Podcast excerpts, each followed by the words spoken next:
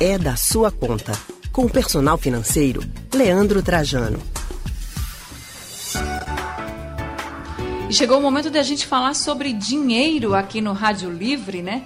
Porque a crise provocada pela pandemia do novo coronavírus tem feito com que os empresários, e aí de pequeno porte, diminuam ainda mais o tamanho de suas empresas e até coloquem seus empreendimentos à venda para cumprir com todos os compromissos que foram assumidos, isso aí envolvendo funcionários, fornecedores e até mesmo com dívidas passadas. Exatamente, Anne. Com as dificuldades enfrentadas por esses empresários de pequenos negócios em conseguir linhas emergenciais de crédito com bancos e as altas taxas de juros durante a pandemia, aí a situação realmente fica mais difícil ainda.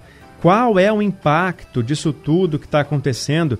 É justamente sobre esse assunto que nós vamos conversar agora com o personal financeiro Leandro Trajano. Boa tarde, Leandro. Seja bem-vindo mais uma vez ao Rádio Livre. Boa tarde, Leandro. Boa tarde, Anne. Todos os ouvintes, ótima tarde. Boa tarde, Leandro. Olha, atualmente nós estamos vivendo assim uma crise econômica sem precedentes, né, que afeta o mercado como um todo.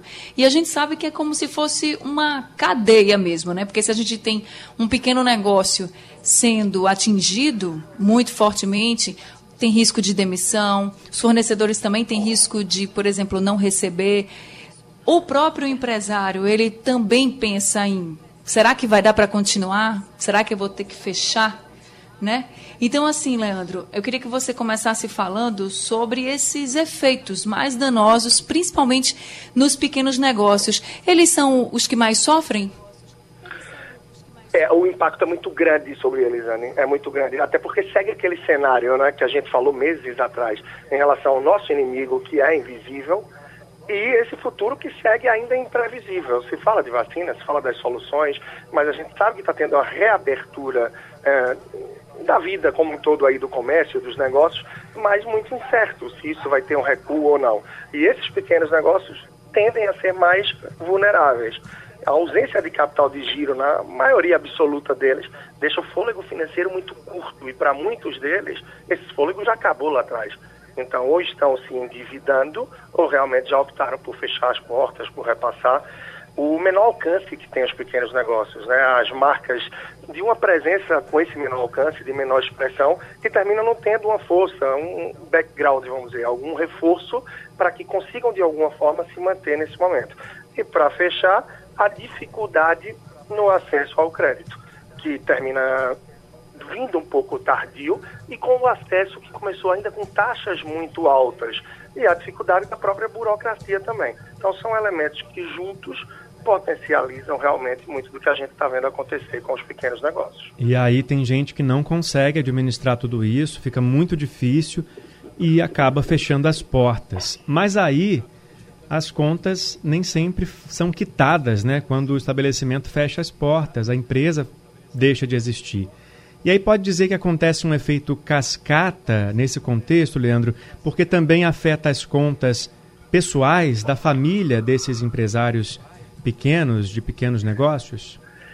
Sim, acontece bastante. Acontece bastante, Leandro. É quase que predominante, né? Diferente, na verdade, de outras empresas maiores, que a gente até escuta, né? Que por proteção, não vamos entrar nesse mérito, mas muitas vezes acontece de ter empresa pobre e dono rico. Quando o negócio é pequeno, é muito mais misturado. Até as, as contas, pessoa física, pessoa jurídica. Então, termina que tudo é muito misturado. E quando o negócio, que é o maior provedor do que vai sustentar a família também, de certa forma, quebra as pernas ou ele para, como aconteceu nos últimos meses, com muitos negócios dos mais variados segmentos. Isso vai refletir na família de uma forma bastante pesada, porque as dívidas ficam, é um efeito em cadeia que é gerado por, pelo fechamento, pela redução desses negócios, porque aumenta o desemprego e isso é repassado naturalmente também para a família dos funcionários. E que, seguindo aí o que acontece com a maior parte dos brasileiros, termina que muitos deles também não têm uma reserva. E nem todos conseguiram acesso aí a algum tipo de auxílio, algum tipo de coisa. Então, isso vai agravando toda a situação nesse cenário também.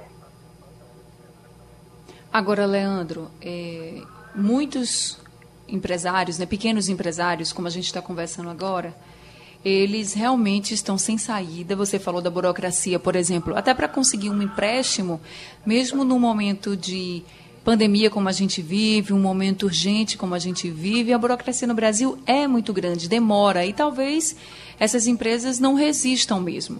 E aí sempre vem à mente, né? Vou repassar meu negócio para tentar não perder tanto.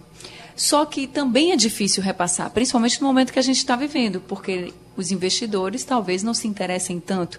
Mas eu queria saber de você, essa é a melhor opção neste momento?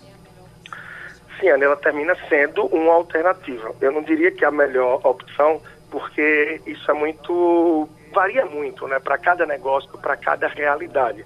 Mas sem dúvida termina sendo uma opção. Tem pessoas que já se desfizeram de bens, já venderam carro ou que mudaram o ponto, fecharam temporariamente. Tem várias alternativas que se procurou fazer aí a partir de cada tipo de negócio, cada tipo de comércio, de empreendimento.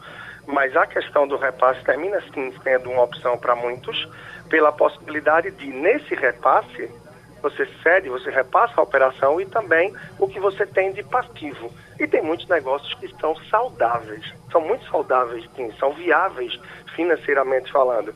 Só que no período de pandemia, com tudo fechado como a gente ainda está vivendo, alguns negócios se tornaram inviáveis pela falta dos itens que a gente falou antes. Acesso ao capital, um capital de giro e com a água já acima do pescoço, que a possibilidade que o empreendedor, que o empresário vê é se desfazer do negócio, é repassar para alguém e do outro lado, se tem uma pessoa com visão e com o tino investidor e administrador para tocar, operacionalizar o negócio, pode conseguir até o fim do ano já um retorno. Só que isso tudo ainda no cenário muito incerto, né? Mas é uma possibilidade. Ô, Leandro, e então qual é Mas a alternativa? Mas esse processo é fácil? Ah, não, pode ir, Leandro, pode ir. não, então só para dar uma alternativa assim para as pessoas que estão passando por essa situação, né? Qual, qual é a saída para esses pequenos empresários, para que eles, ao mesmo tempo que é, não tenham grandes prejuízos, tenham ainda depois como reagir de uma outra forma, é, investindo em outro negócio ou não tendo que sacrificar tanto a família dele com as contas também atrasadas em casa? É, é um desafio bem grande, como tantos outros que a gente vem vivendo e tantas outras questões que têm surgido nesse período, mas na minha visão é tentar, se não tem outro caminho, se desfazer do negócio com a menor quantidade de dívidas ou mesmo sem dívidas para que adiante consiga iniciar um novo empreendimento, a alternativa de procurar um sócio, seja um sócio investidor ou alguém que já vinha dando cantada naquele negócio, que já vinha aparecendo e que pode nesse momento injetar um capital, seja para entrar adiante na operação ou que venha apenas como investidor, para que tenha dado um fôlego para que esse empresário, esse empreendedor, não acabe com um sonho, com o negócio dele. Mas eu acho que o foco principal, Leandro, para quem está nos ouvindo, seria tentar fechar, encerrar essa operação com o menor passivo, com a menor dívida possível, para que adiante seja possível retomar ou iniciar novos sonhos e novos objetivos. Então, para isso é preciso muito pé no chão, porque tem gente que também vai insistindo em algo que realmente já não se consegue e só aumenta mais o buraco e a dívida. Certo, então, Leandrone. Verdade. Então, só para a gente finalizar, como ele falou que muita gente pode realmente fechar o negócio, passar, né, repassar esse negócio, como é que deve ser esse processo e qual, qual o cuidado que a pessoa que está repassando tem que ter e para quem está recebendo também? É, isso é interessante, Anne, que se veja primeiro numa rede de conhecidos, né? Se você consegue alguém, você tem conhecimento, alguém que já vinha de alguma forma, porque tem muitas pessoas que já tiveram, entre aspas, a cantada antes, uma, uh, uma abordagem de alguém que se interessava em entrar naquele negócio, seja para comprar, seja para entrar como sócio. E acredito que você demonstrando esse interesse na sua rede de relacionamento, na sua rede de amigos, seja uma rede mais, própria, mais próxima ou uma rede um pouco mais aberta aquelas pessoas que você sabe que tem muito contato, é quem pode ajudar, porque não adianta também gritar isso para todos os lados, que termina não vindo uma pessoa do outro lado que vai contribuir da melhor forma.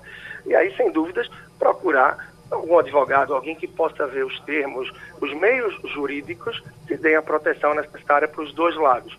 A título de passivo, quem é que assume dali para frente, como é que vai fazer com toda a estrutura. Então, acredito que um, um acordo, algo bem estabelecido, é a melhor forma e, sobretudo, fugir de qualquer acordo ou de qualquer negócio de ata que fique de boca. Tudo no papel, tudo legalizado, tudo certinho para evitar qualquer desencontro adiante é essencial. Obrigado, Leandro, pela participação mais uma vez com a gente aqui no Rádio Livre. Tá bem, um grande abraço, uma ótima semana para vocês e até a próxima então. E só lembrando a quem está nos ouvindo, tudo isso está sempre disponível em nosso podcast e vocês podem encontrar aí no site da Rádio Jornal.